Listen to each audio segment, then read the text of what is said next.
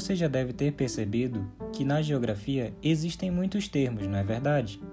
Calma, calma, não é preciso se desesperar.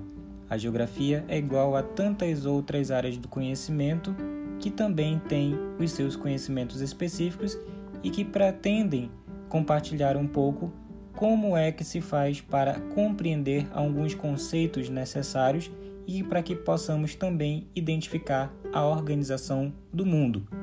Por falar em mundo, vimos anteriormente sobre o processo de ocupação e divisão do mesmo, e agora vamos ver alguns conceitos, ou melhor, um conceito que se enquadra muito bem sobre esse processo de ocupação, que é o de densidade demográfica, que você pode encontrar na sua página 6, sendo que é o conceito que expressa a relação entre a quantidade de indivíduos que compõem certa população e a área do território que eles ocupam, indicando o número de habitantes por quilômetro quadrado. Não esqueçam que estamos nos referindo ao número de habitantes por quilômetro quadrado. É sempre importante a gente destacar o processo de divisão e a contagem como é estabelecida cada uma dessas regiões. No mapa a seguir, os tons mais escuros representam as maiores densidades demográficas no planeta. Observem atentamente a esta imagem e cada um dos continentes, ou melhor, como você viu anteriormente, cada um dos pedaços de terra tem a sua composição bastante variada, podendo ser algumas mais complexas, algumas nem tanto. Observe que, conforme a tonalidade que cada uma região foi pintada, quer dizer que mais uma vez, os habitantes por quilômetro quadrado existem de maneira mais intensa, ou melhor, existem mais pessoas do que em outras regiões que concentram menos pessoas. Também, como você viu anteriormente, existem vários fatores que fazem com que essa divisão aconteça de maneira desigual. Observem que cada uma das regiões apresenta uma variedade de ocupações que indica justamente essa questão que a densidade demográfica acaba nos explicando. Continuando a leitura, analisando o mapa, é possível perceber que a distribuição da população mundial ocorre de maneira irregular pela superfície da Terra.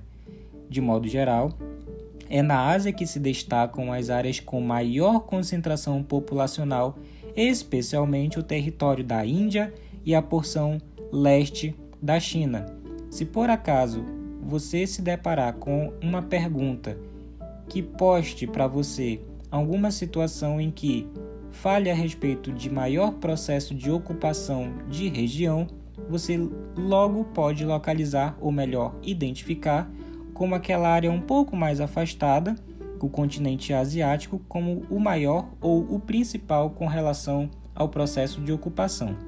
Continuando, o mapa também permite a visualização de grandes vazios populacionais e de territórios de baixa densidade demográfica. Vale ressaltar que a gente sempre pode observar aquelas áreas que são mais cheias e aquelas áreas que são mais vazias de população e outros aspectos. Como as áreas geladas na faixa mais ao norte da América, da Europa e da Ásia, além de toda a Antártida é nítida ainda a baixa densidade demográfica na região do deserto do Saara, na porção norte da África, na região da Cordilheira do Himalaia, na Ásia e em praticamente toda a Oceania.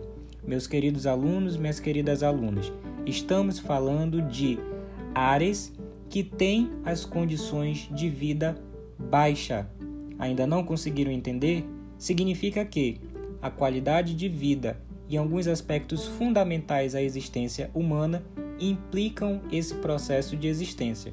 Imagine você estar no deserto do Saara, numa região que tem um calor insuportável, uma temperatura altíssima, ou, em paralelo, você esteja na Antártida, um ambiente que tem condições de temperatura muito baixas, abaixo de zero, você também não teria condições de habitá-la ou até poderia ter, mas com muitas dificuldades.